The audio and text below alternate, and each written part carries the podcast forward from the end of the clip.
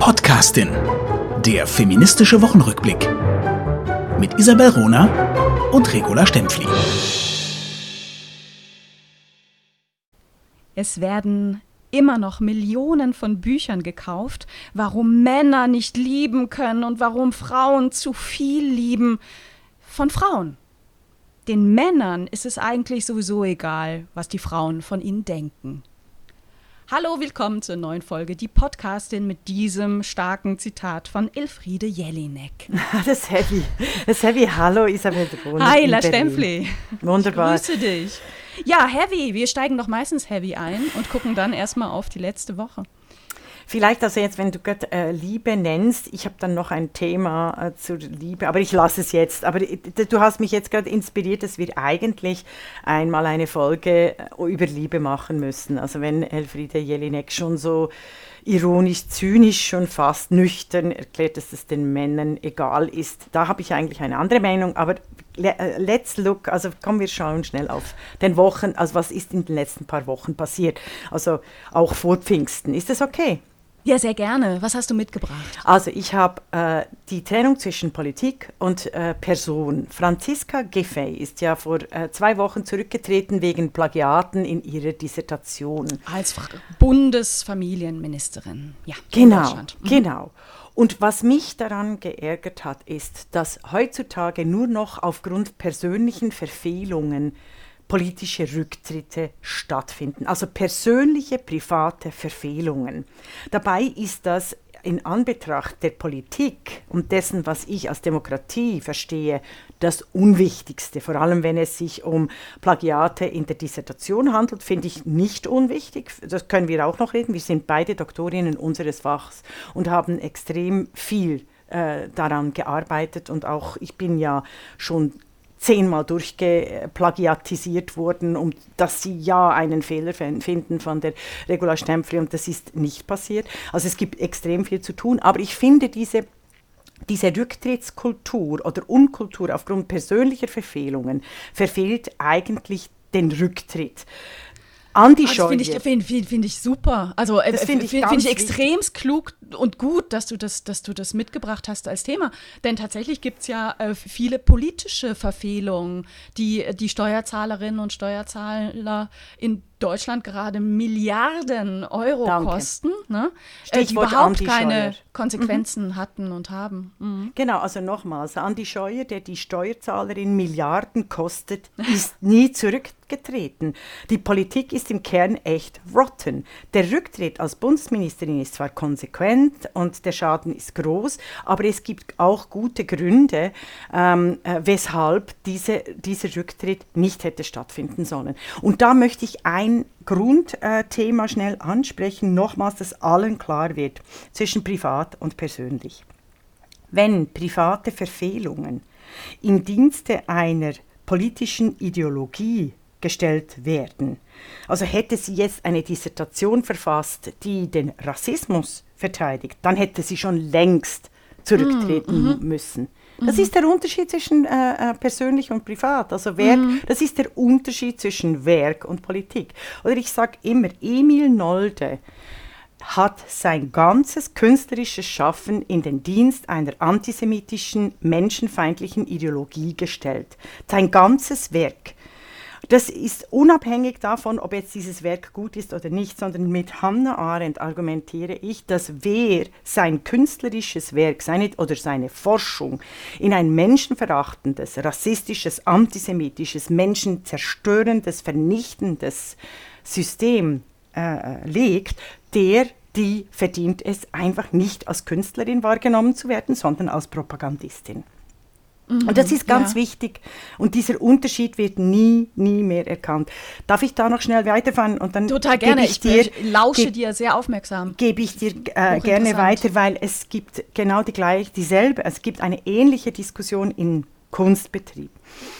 Äh, Willi Winkler, den ich sonst sehr schätze, schreibt in der Süddeutschen kein Wettbewerb in moralischer Schönheit über den Biografen Blake Bailey, der des sexuellen Missbrauchs beschuldigt wird und deshalb dessen Verlag die autorisierte Lebensgeschichte von Philip Roth, also dem auch einem äh, ziemlichen Frauenhasser in der Literatur, also aus dem Programm genommen wird. Und Willy Winkler verteidigt äh, sowohl Philip Roth als auch äh, Blake Bailey. Was entgeht uns da? Und da möchte ich wieder den Unterschied, äh, den Unterschied bringen. Also es gibt persönliche Verfehlungen, persönliche Verbrechen. Es gibt ganz viele Künstler, die persönliche Verbrecher waren. Und da geht es, äh, da, dabei geht es dann darum, einen, einen unterschiedlichen, eine Urteilskraft zu entwickeln über ihr Werk, weil das waren persönliche Verbrechen. Mhm. Nochmals, wer seine Literatur und sein Werk in mhm. eine Mensch, zugunsten einer menschenfeindlichen Ideologie verfasst und bringt in die Öffentlichkeit, der soll tatsächlich auch so beurteilt werden, nämlich als Propagandist. Dann habe ich mir eben jetzt eine Woche lang habe ich darüber nachgedacht. Was soll dieses immer? Ach, da kann man ja nicht keinen Künstler mehr schauen und da, da, da. Das ist absolute Populismus. Das ist keine Urteilskraft punkto Ästhetik, Literatur und Politik. Das ist eine völlige Vermischung von allen Themen und jetzt kommt, jetzt kommt der Hammer. Beim Philip Roth, den ich mein Leben als Mann, als Studentin gelesen habe und auch wirklich äh, wichtig finde, äh, äh, ähm, obwohl ganz viele tolle Feministinnen, meine Freundinnen, ihn als frauenhasserisches Arschloch, Entschuldigung die Sprache, aber das muss ich nennen, äh, entlarven und ich aber die literarische Qualität quasi geschätzt habe. Aber jetzt habe ich den Clou gefunden, weshalb Philip Roth tatsächlich einfach in die Büchergestelle gelegt werden könnte und nicht mehr gelesen werden äh, braucht, äh, auch nicht in den Kanon aufgenommen äh, zu werden braucht, weil wir, weil wir vielleicht, ja, aber weil wir vielleicht sehen sollten, dass all mhm. diese Typen ihr Werk auch in eine menschenfeindliche Ideologie stellen, also ihr Werk zugunsten einer menschenfeindlichen Ideologie verfassen, nämlich Frauenhass. Frauenvernichtung. Mm. Vielleicht sollten wir da diese Kategorie aufnehmen und so argumentieren. Nicht, weil Philip Roth quasi seine Frauen auch äh, wie, wie Dreck behandelt hat, sondern das ist, das ist äh, ein persönliches Vergehen und Verbrechen, ja, aber das hängt mit seiner Biografie zusammen, sondern mir ist es viel entscheidender, Werk zu beurteilen, in welche Ideologie sie gestellt wurden. Und da könnten wir jetzt tatsächlich eine neue literarische Kategorie aufstellen und merken, ja, es gibt tatsächlich Autoren, die ihr Werk ausschließlich deshalb so formulieren und malen, zeichnen, dichten, um letztlich dem Frauenhass zu dienen. Wow, und da kämen ganz, ganz viele rein in diese in diese ja, Kategorie. Aber verstehst du den Unterschied mm. zwischen, also weißt mm. du, ich mm. finde nicht, ähm, äh, nicht weil, weil eben Autoren äh, eben in ihrem privaten Umfeld, ich finde das immer sehr komplex und ich will das nicht, äh, ich will das nicht beurteilen. Und nach Hannah Arendt ist für mich eben jedes Privatleben eigentlich uninteressant. Mir ist es eigentlich entscheidend, in welchem, in welchem in welche Bewegung, in welche Politik diese Menschen ihr Werk schreiben. Und das könnten wir auch auf, auf Kracht anwenden. Deshalb habe ich so ein, äh, Christian Kracht, deshalb habe ich so ein Unbehagen angesichts seiner ähm, äh, literarischen Huldelei, weil er eigentlich sein Werk auch in eine, in eine Retro-Ideologie stellt und eben quasi so dieses ironische, zynische, nihilistische Fight Club-Mentalität in der Literatur bringt. So könnten wir eben auch Fight Club, den Film, beurteilen, weil das ein Film ist, der eigentlich ein, ein, ein Kunstwerk darstellt, also einige Regisseure, die das tun, die einer nihilistischen, nietzscheanisch äh, inspirierten äh, Herrenmentalität äh, dienen sollen. Aber wie gesagt, wow. liebe Menschen hier, das habe ich, das ist das Resultat einer Woche Nachdenken. Ich habe es noch nicht sauber ausformuliert in einem Essay. Ich habe es ansatzweise schon angedacht mit Hannah Arendt und Emil Nolde. Ich werde es verlinken in meinen äh, Literaturkritiken, die ich für Ensuite, ähm, das Magazin für Kunst und Kultur, schreibe. Das möchte ich doch auch mal erwähnen. Das dürft ihr nämlich auch abonnieren. Unbedingt. Und lohnt sich sehr, kann ich, kann ich ja. äh, sehr empfehlen. Also, aber das habe ich dem, äh, Entschuldigung, ich habe da, ich nein, voll nein. reingegrätscht und das ich war eines der Themen. Äh, du, ich, ich, ich gucke gerade raus, äh, mein, mein Schreibtisch und mein Mikro stehen vor, vor meinem Fenster. Ich gucke äh, über den Himmel, über Kreuzberg ähm, und, und du bringst mich total zum Nachdenken und ich, ich glaube, dass deine, deine, an, an deiner Theorie ganz viel dran ist. Also ja keine, keine Theorie, ist ja eine Erkenntnis. Ähm, und weißt du, was mir gerade auffällt? Also diese Debatte, ähm, soll man gewisse Autoren noch gucken, soll man gewisse Regisseure, ja. weil sie doch ihre Kinder sexuell missbraucht haben, äh, noch schauen, na ja, unbedingt, weil damit würde man ja sonst ihr Werk abwerten. Dies, Ach, ja. Diese Argumente kommen ja erstaunlicherweise eigentlich nur bei Männern. Bei Frauen ist es genau umgekehrt. Also ich denke gerade an, ähm, an all die Frauen, die ähm, feministisch engagiert sind, beispielsweise auch äh, Mitu Sanyal, ähm, ja. wo, wo ihr Engagement immer äh, als Begründung dafür genommen wird, implizit ihr Werk, was, was wirklich literarische Qualität hat, abzuwerten. Das ist eine, eine, ähm, ein ähm, Mechanismus, den, den wir auch schon aus früheren Jahrhunderten kennen. Also bei Frauen wurde immer sehr extremst geguckt, was machen sie denn eigentlich privat? Und oh, sie sind mhm. für Menschenrechte, dann können sie ja keine gute Literatur schreiben. Ne? Mhm. Genau, das wird dann so als viel gut oder gut Menschenliteratur jetzt abgekanzelt. Ja, ja, ja, ja. Ja, also das, spannend, wirklich, ja. das sind wirklich Gedanken, die mhm. ich auch nochmal weiterführen muss. Mhm. Ähm. Also nochmals einfach, es geht um die Trennung zwischen privat und ähm, öffentlich insofern, als dass das Werk wirklich genau angeschaut äh, werden sollte, in wessen Ideologie es verfasst wurde. Und wenn wir Frauenhass auch als Ideologie, also Misogynie, die strukturelle Gewalt, als Ideologie sehen, die tatsächlich ganze Regime aufbaut, müssen wir äh, ganz viele Autoren ganz unterschiedlich und anders beurteilen. Und, und da geht es nicht darum, oh, mhm. wird jetzt die Kunstfreiheit abgeschafft. Nein, Leute, Männer, sogar Männer sind imstande, urteilskräftig und intelligent zu urteilen. Ich finde dieses kindische Argument, ja, da können wir ja nichts mehr machen, oder? Also wenn du den Kindern verbietest, dies und dies zu tun und dann kommt die Antwort, ja, wir dürfen nichts mehr tun, oder? Das ist, das ist so diese, diese, äh, diese Haltung, sich jeglicher Kritik, sich jede, jegliche Kritik zu verbieten. Ja, und jetzt kommt mit Sicherheit von einigen das Argument oder der Gedanke, ja, aber Feminismus ist doch auch eine Ideolo Ideologie. Nein, ist es nicht. Genau. Also im Feminismus geht es darum, dass Männer und Frauen gleichberechtigt sind und beides Menschen sind, die die gleichen Entfaltungsmöglichkeiten mhm. haben sollen. Das genau, und ist keine Ideologie. Demokratie ist auch keine Ideologie sondern äh, das ist die, die, die Gleichstellung der Lebewesen eigentlich. Also zuerst mit den, mit den Männern, mit den Frauen, ich würde ja auch sagen mit den äh, Lebewesen.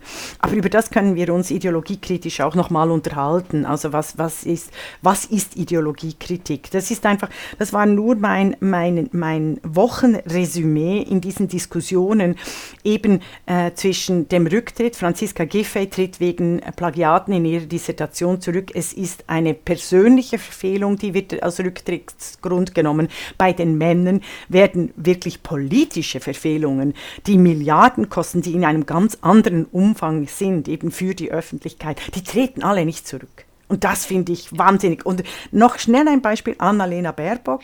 Männer treten übrigens überhaupt nicht zurück. Also ich ja. denke jetzt auch an einen Skandal von vor ein paar Jahren, wo äh, rausgekommen ist, dass ähm, Horst Seehofer damals noch ähm, ich meine, damals war er noch Ministerpräsident Bayerische von Bayern, Ministerpräsident, ja. ähm, als da rausgekommen ist, dass er seit seit Jahren fremdgevögelt hat und äh, neben seiner langjährigen Ehe ähm, in Bayern auch eben eine, eine Zweitfamilie hatte in Berlin. Das war auch kein Grund. Ne? Also das ist dann eine persönliche Verfehlung, die aber so unter, ach, ist ja Kavaliersdelikt. Ne? Mhm, also mhm. Es, gibt, es gibt eigentlich überhaupt keinen Grund mehr, zurückzutreten. Ja, also ich finde es einfach noch, ich finde Annalena Baerbock, die wegen ihrem Diplom, wegen ihren Nebeneinkünften äh, von den Rechten in einer regelrechten Kampagne desavouiert wird, im Vergleich zu Philipp Amthor, äh, der sich wirklich äh, die Korruption auf höchster Ebene hat leisten können und jetzt quasi offizieller Kandidat der CDU ist.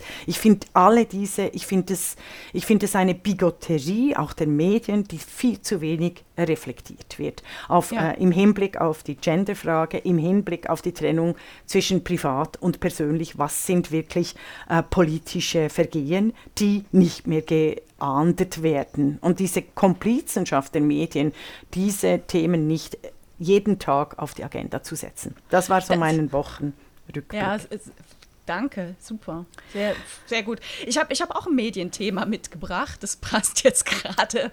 Mhm. Ähm, wir gehen jetzt von, von der Politik Deutschlands weg. Ähm, wir gehen über die Grenze und gehen zur Schweiz. Ach, wie schön. Ähm, und zwar kam da vor einigen, vor einigen Tagen schon raus eine neue Statistik, äh, die das Bundesamt für Statistik gemacht hat. Und zwar haben die eine Erhebung gemacht zu bezahlter und unbezahlter Arbeit von Männern und Frauen in der Schweiz. Mhm. Und das ist äh, total interessant. Das passiert alle paar Jahre, dass, dass das veröffentlicht genau. wird. Du also, sagst dann schon noch etwas zum Inhalt, oder? Oder kannst, machst du das Ich beginne jetzt? mit Weil dem Inhalt sogar. Ah, wunderbar. ja, wunderbar. Also, es ist ein bisschen komisch, wenn man die Studie liest, beginnt es damit, dass geguckt wird, ähm, also wie arbeiten Männer und Frauen bezahlt und unbezahlt, aber mhm. Männer und Frauen ab 15 Jahren.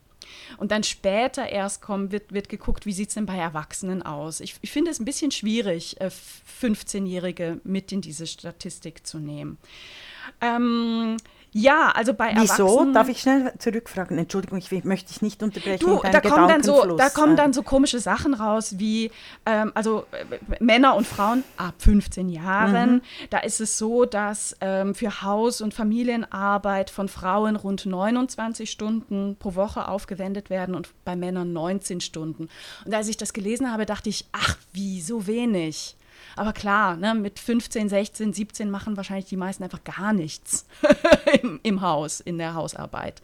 Und wenn man dann eben guckt, wie sieht es bei Erwachsenen aus, wie sieht es bei Paaren aus, das, das leistet ja. diese Statistik, wird es dann interessant. Da kommt mhm. raus, dass beide insgesamt für Arbeit, bezahlt und unbezahlt, äh, 70 Stunden aufwenden. Frauen sogar einen Tacken mehr als, als Männer. Aber bei Frauen ist es so, dass drei Viertel ihrer gesamten Arbeit ähm, äh, unbezahlt ist, nämlich 52 Stunden pro Woche. Bei 52 Männern, von 70? 52 von 70, sagt, äh, sagt das Statistische Bundesamt. Und bei Männern sind es immer noch äh, 35. Ähm, von 70 Stunden. Von 70 Stunden, die, mhm. die unbezahlt ist.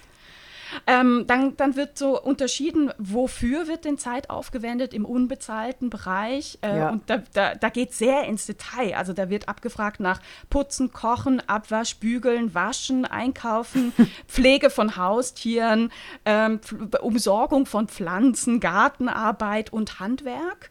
Und in all diesen Punkten bis auf handwerkliche Tätigkeit, wo die Männer ganz minimal mehr Zeit aufwenden als Frauen in der Woche, aber minimal, ähm, leisten die Frauen in allen anderen Bereichen einfach viel, viel, viel mehr Stunden in der Woche also ganz schön, ganz schön heftig, aber auch interessant, weil es viel erzählt über die Gesellschaft in der Schweiz und über die Art und Weise, wie zusammengelebt wird. Ne? Von, aber von erzähl und mal und dann spiele ich ein bisschen die Spielverderberin. Erzähl Unbedingt. mal, ich was möchte erzählt uns das über die Schweiz? Oder auch, also Deutschland wird wahrscheinlich nicht wahnsinnig großen Unterschied du, sein. Ich, ich, also das, das erzählt uns, dass die, äh, dass die, die Lebensweise von Paaren, von heterosexuellen Paaren sehr, sehr konservativ attraktiv ist in der Schweiz und die, ähm, die Verdiener, die Einverdiener-Ehe ähm, sehr häufig, dass die Frauen Teilzeit arbeiten, wenn sie überhaupt arbeiten. Das erzählt uns das. Interessant finde ich aber, wie, wie ist jetzt das Schweizer Fernsehen mit dieser Studie umgegangen? Ah, können und das erzählt uns ja. Nee, nee, nee, lass mal.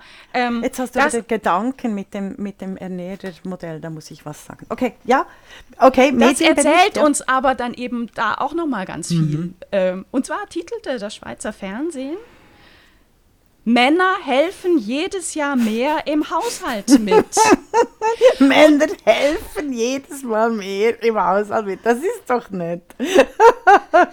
Was stimmt da nicht? Was stimmt an das diesem stimmt Titel so, nicht? so viel nicht. Okay, stimmt. Also, ähm, liebe Leute, wenn ich habe dem Schweizer Fernsehen natürlich auch geschrieben, mal Ja. wieder, und darauf hingewiesen, wenn ihr sowas schreibt, impliziert ihr damit, dass Hausarbeit die originäre Aufgabe und das Ressort der Frauen ist. Und Männer aus Nettigkeit, wenn überhaupt, mithelfen. Das hat nichts damit zu tun mit einem Bild, was besagt, ähm, Männer und Frauen leben in einem Haushalt und kümmern sich deswegen gemeinsam um diesen Haushalt, ne? sondern Männer helfen mit. Das ist ja total nett von den Männern. Ne? Es ist reizend. Es ist so süß. Ne? Ganz toll. Du hast auch einen veritablen Shitstorm äh, auf Twitter initiiert. War großartig. Also ich habe auf jeden Fall bei den Mitteilungen, das sind, äh, haben 250, ich bin erstaunt, dass das nicht zum Trend wurde. Also ich habe 250 Mitteilungen gekriegt zu deiner, äh, zu deiner, zu deinem Ursprungspost, weil du hast mich äh, getaggt. Äh, War Also du, großartig. ich habe Weiß ich musste nett geschrieben. Ne? Ja. Also das ist auch einfach ein Hinweis einer Redaktion, ähm, so wie ihr äh, Berichte übertitelt, damit schafft ihr. Welt und damit zeigt ihr auch, wie, wie eure Weltsicht ist. Und dieses, sie helfen im Haushalt mit, geht überhaupt rein gar nicht mehr, auch in so einem konservativen Staat wie der Schweiz. Und das, Nicht. deshalb hat mich das sehr gefreut, die Unterstützung, die wir äh, in den sozialen Medien genau für diesen Post Und erhalten haben. Hast du eine Antwort gekriegt? Nein, habe ich nicht. Ich habe keine Mhm. Antwort beke- bekommen bislang. Und äh, noch ein Satz zu diesem, sie helfen immer mehr mit. Ne? Also Mhm. das, das nimmt äh, das Schweizer Fernsehen aus einer, äh, einem Ergebnis der Studie.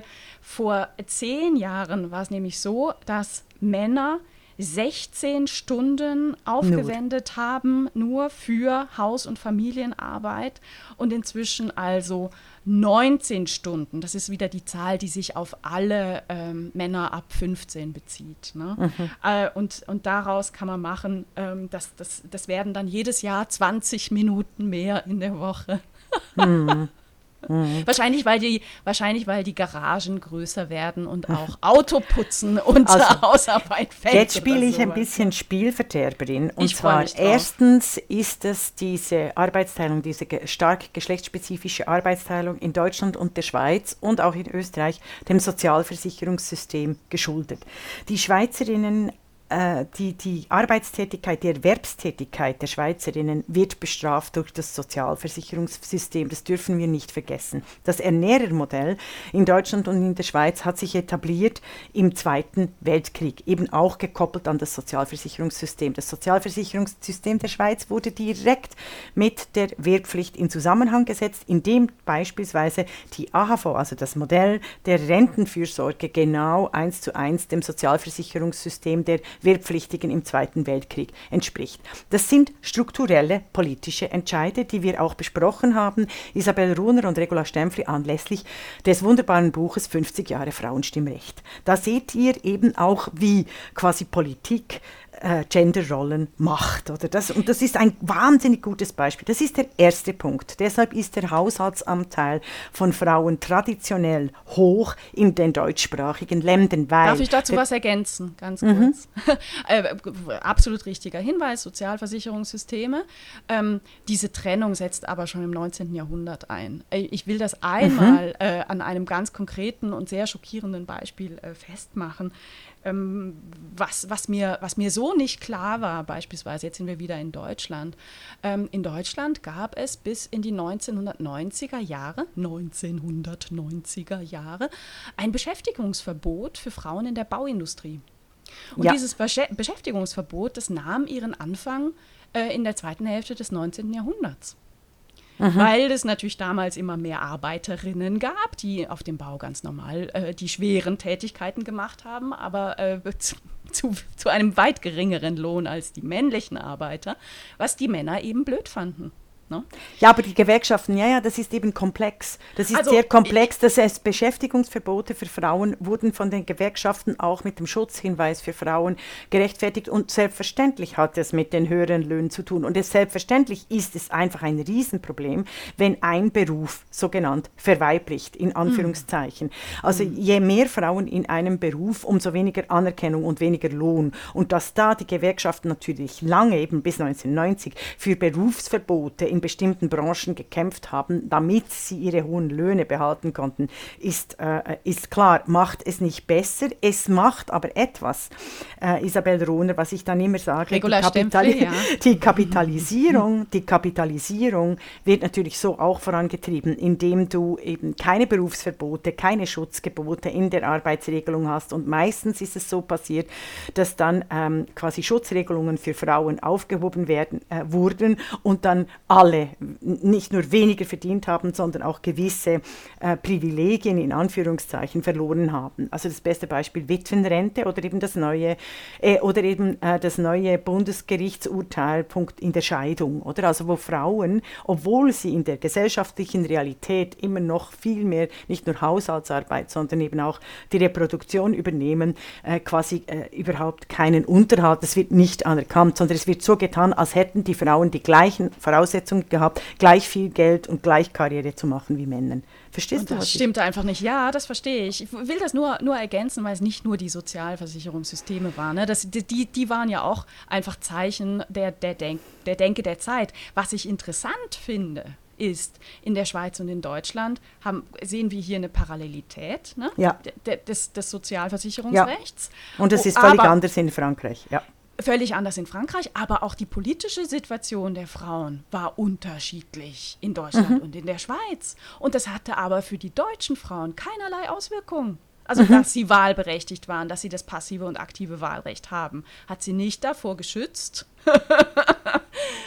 da wieder domestiziert zu werden durch solche ja, Regelungen. Weil, wie wir auch in einer Folge festgestellt haben, dass die ökonomischen äh, Voraussetzungen eine ganz wichtige Grundlage darstellen für die Emanzipation und die Freiheit. Also eben, dass es unmöglich ist zu verlangen, äh, dass äh, ohne eine, ein, einen materiellen Wohlstand oder die Chancengleichheit zum materiellen Wohlstand zu kommen, auch Freiheit möglich ist. Also, oder wie, eben zuerst kommt das Fressen, dann die Moral. Das spielt natürlich da auch eine Rolle. Darf ich noch den zweiten bösen Gerne, Punkt bringen? Bitte.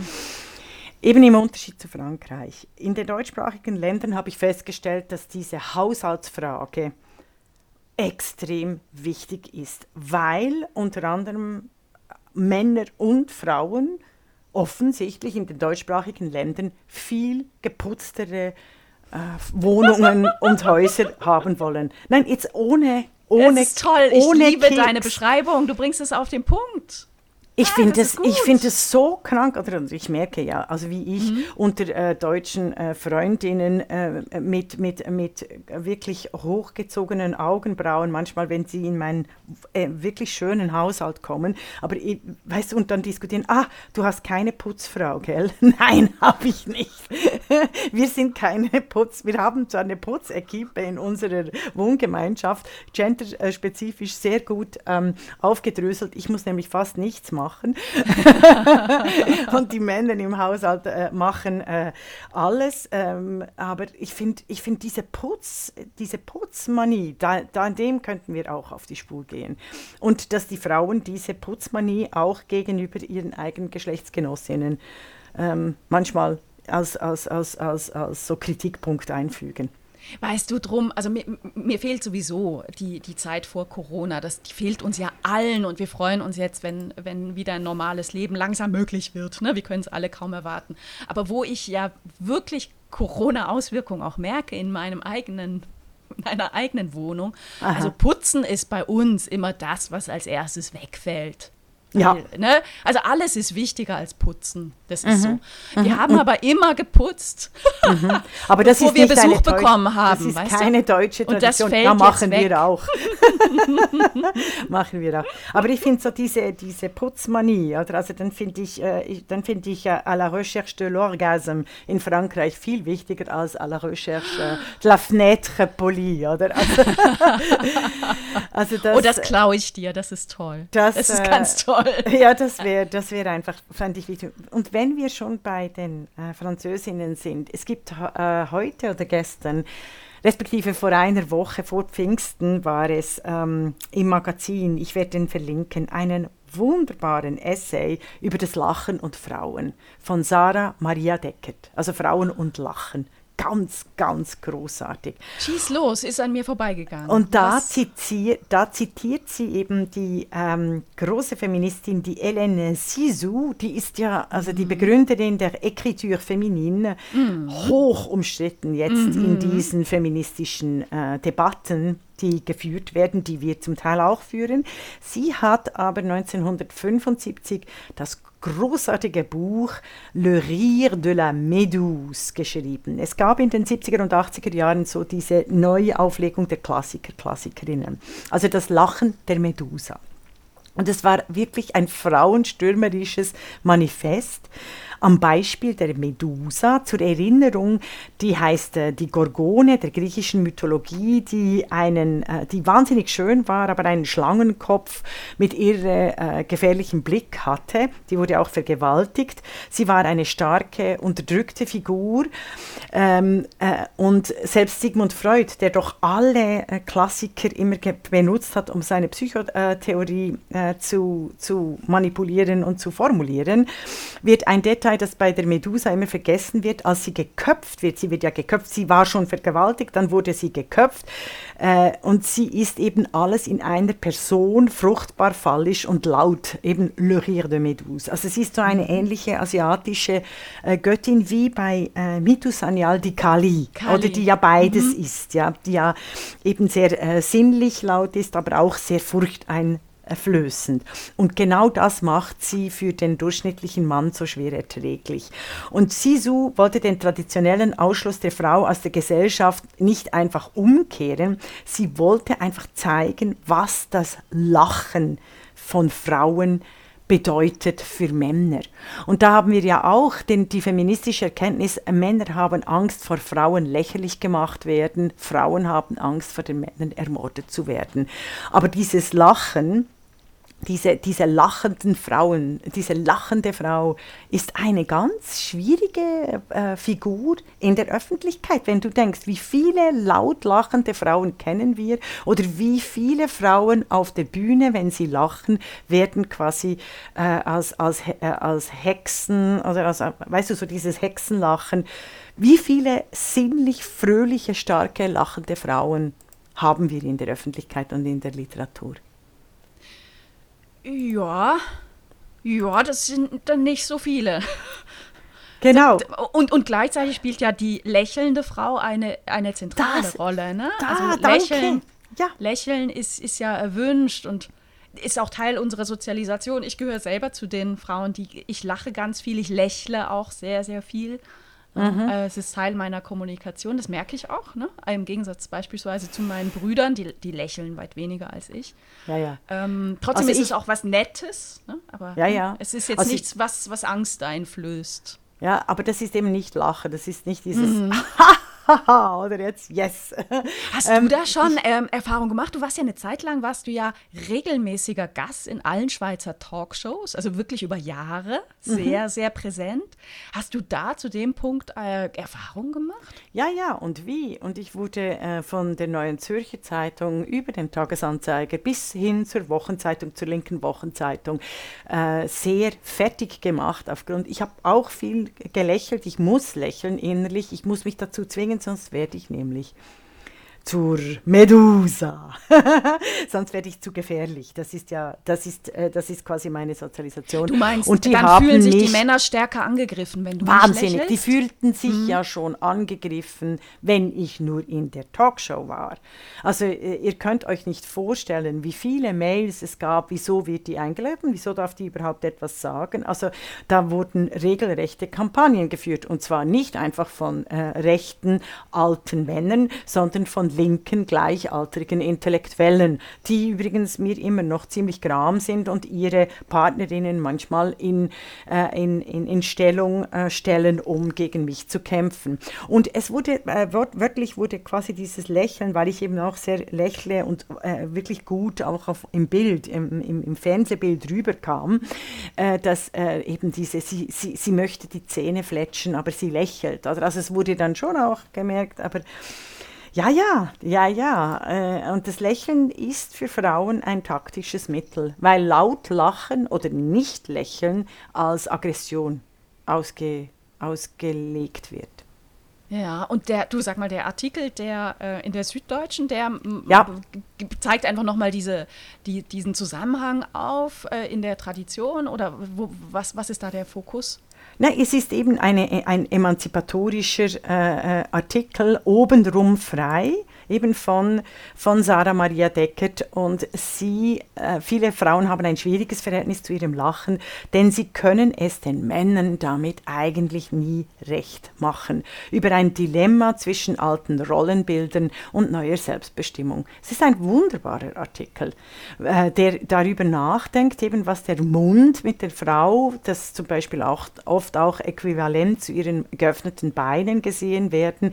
Der offene Mund wird gerne obszön nachgebaut, oder? Also das, ich fand das, ich fand das sehr, sehr anregend als Thema, das aufzubringen, übers Lachen nachzudenken. Gerade ja. weil wir ja letzte Woche äh, Gretchens Rache äh, Gretchens Rache auch besprochen haben, den, den, den wunderbaren Krimi äh, von dir, der jetzt ähm, äh, herausgekommen ist, das in der Tri Trilogie. Und du nennst ja die Krimis auch Kecher-Krimis. Ja. Kechen ist aber doch ein bisschen verniedlichend. Ähm, ja, aber Kichern ist was Schönes. Mhm. Und ich, das ist auch, also würde ich gerne auch gleich nochmal weiter diskutieren. Ne? Gerne. Also ich finde, ja. ich finde, Lachen ist etwas, das macht uns als Menschen zum, zum Menschen. Ja. Ähm, es gibt zwar auch Tiere, die lächeln können, oder wo, wo, wo, es in der Forschung heißt, naja, das ist so eine Art von Lächeln, aber vielleicht ist das dann doch eher Interpretation der Leute, mhm. die diese Tiere beobachten. Aber eigentlich ist Lachen, ist Humor, ist auch über sich selber Lachen etwas zutiefst Menschliches. Und ich liebe es zu lachen. Also bei mir gibt es keinen Tag, wo ich nicht lache und wo ich auch, wo ich nicht laut lache. Ja, ähm, das, das, das wäre ganz, ganz schrecklich. Tage, wo ich nicht lache. Große Lebensenergie, wahnsinnig. Ja, wichtig, genau. Und mir ist es klar, also mit, mit diesem Lächeln in ähm, Business-Situationen oder so. Ne? Dass, mhm. dass das auch eine anerzogene Komponente hat. Aber auf der anderen Seite, verdammte Axt, ich mag nette Menschen. Ich mag freundliche Menschen. Ich mag es gerne, mit freundlichen Menschen zusammenzuarbeiten, auch wenn man nicht einer Meinung ist. Aber das ist auch etwas, was ich an unserer Kultur durchaus gut finde. Dieses, ähm, mhm. äh, man, kann, man kann harte Dissense haben inhaltlich und trotzdem anständig freundlich miteinander ja. umgehen. Also Ein von daher wäre mein mein Plädoyer, wir sollten alle, und äh, da sind auch die Männer äh, aufgefordert, viel mehr lächeln und lachen und, und, und Mensch sein im in einem freundlichen Sinn. Doch, mhm. da bin ich der Meinung. Da habe ich dir eine traurige Statistik, dass Kinder mhm. äh, pro Tag ungefähr noch ähm, äh, Ah, jetzt habe ich, jetzt hab ich die, die Zahl, finde ich jetzt nicht, aber, aber wirklich unglaublich viel, also 55 Mal mindestens pro Tag laut lachen, viel lachen und Erwachsene nur noch alle 14 Tage. Oder eben auch der Satz, dass die Deutschen zum Lachen in den Keller gehen. Ich habe an mir selber festgestellt, dass ich in Brüssel beispielsweise viel mehr gelacht habe als in München.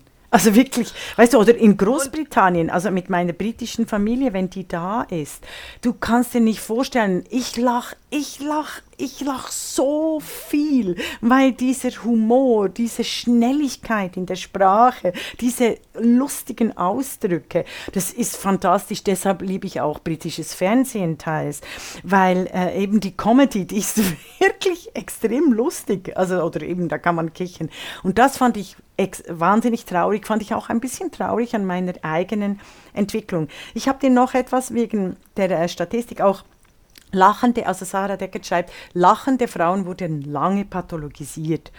Zu ungestümes Lachen galt nicht einfach nur als unschicklich, es wurde als hysterisch, sprich mm. krankhaft stigmatisiert. Da sind wir wieder bei dir und dem 19. Jahrhundert, das, was du immer wieder sagst, weil dort beginnt eigentlich, oder dort verfestigt sich diese totale äh, Frauenhass.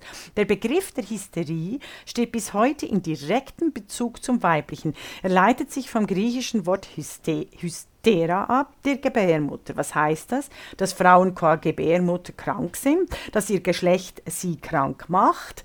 Also da auch das tolle Buch von Christine äh, von Braun über die Hysterie, so hat's ja, äh, ist ja auch umgestiegen von der Film, von, von ihrem Filmemacherin zu, zu, zur Autorin.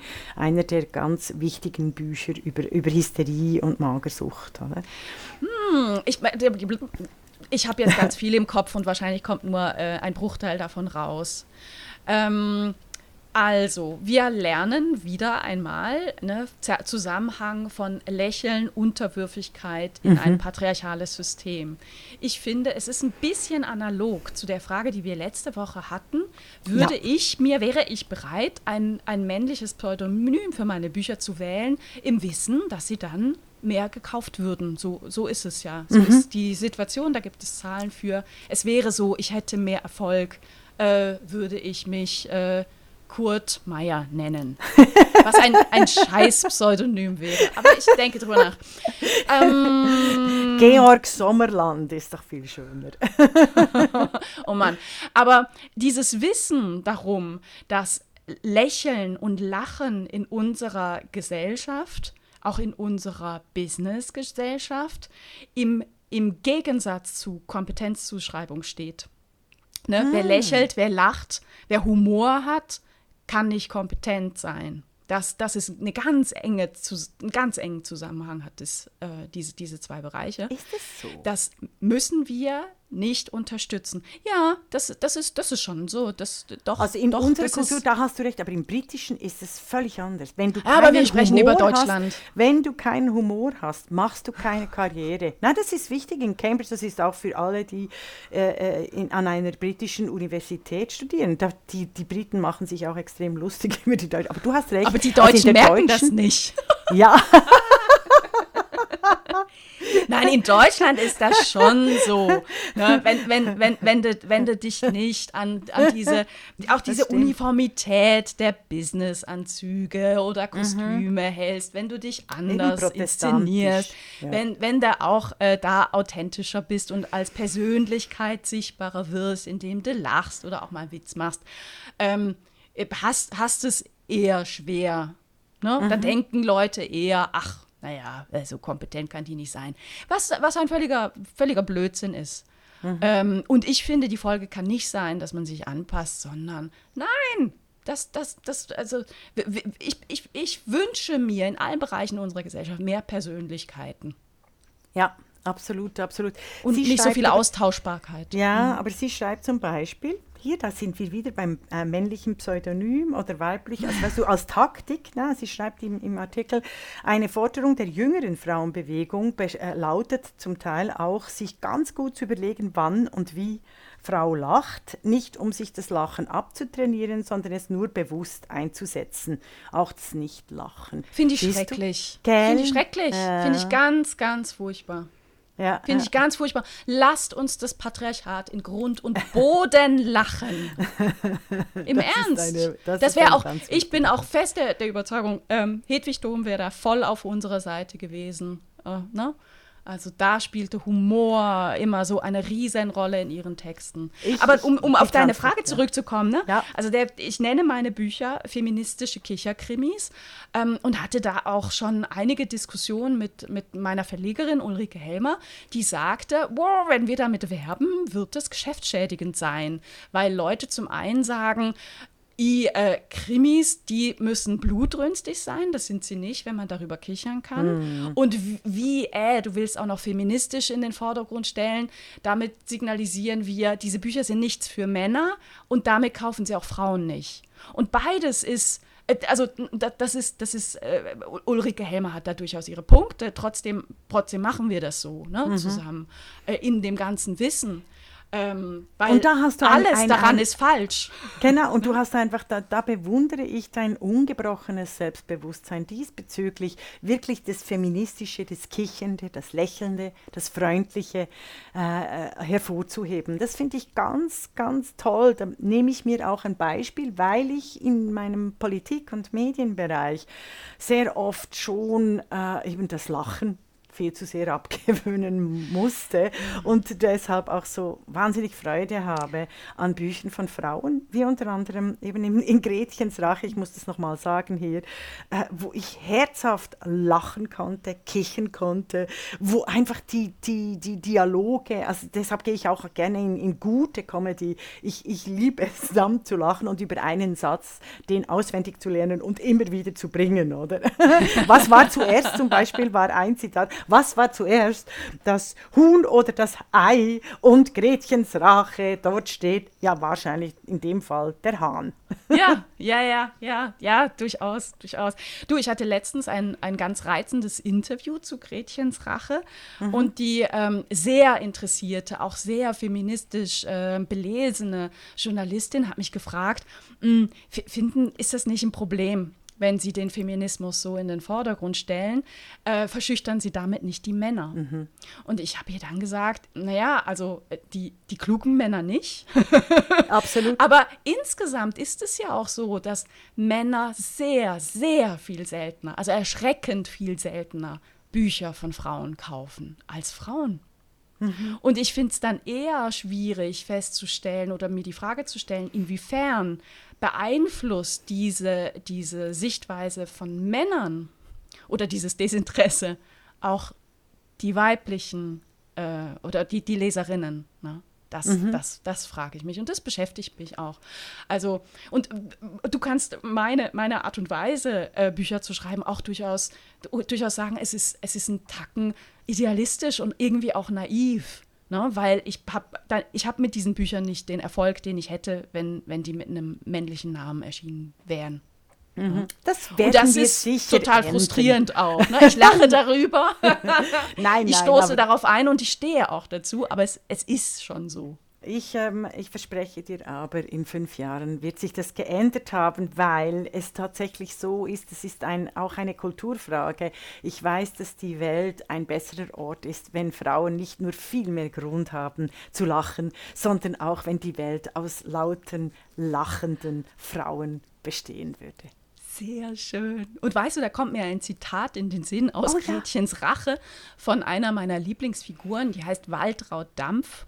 Das ist eine Philosophieprofessorin von der Uni Freiburg, die eine 17-bändige äh, Philosophiegeschichte äh, über den Penis geschrieben hat, von der Antike bis zu den Nationalsozialisten. Fantastische und, Figur. Ja. und die sagt an einer Stelle, Kulturkanon my ass. Das war die Podcastin, der feministische Wochenrückblick mit Isabel Rona und Regula Stempfli.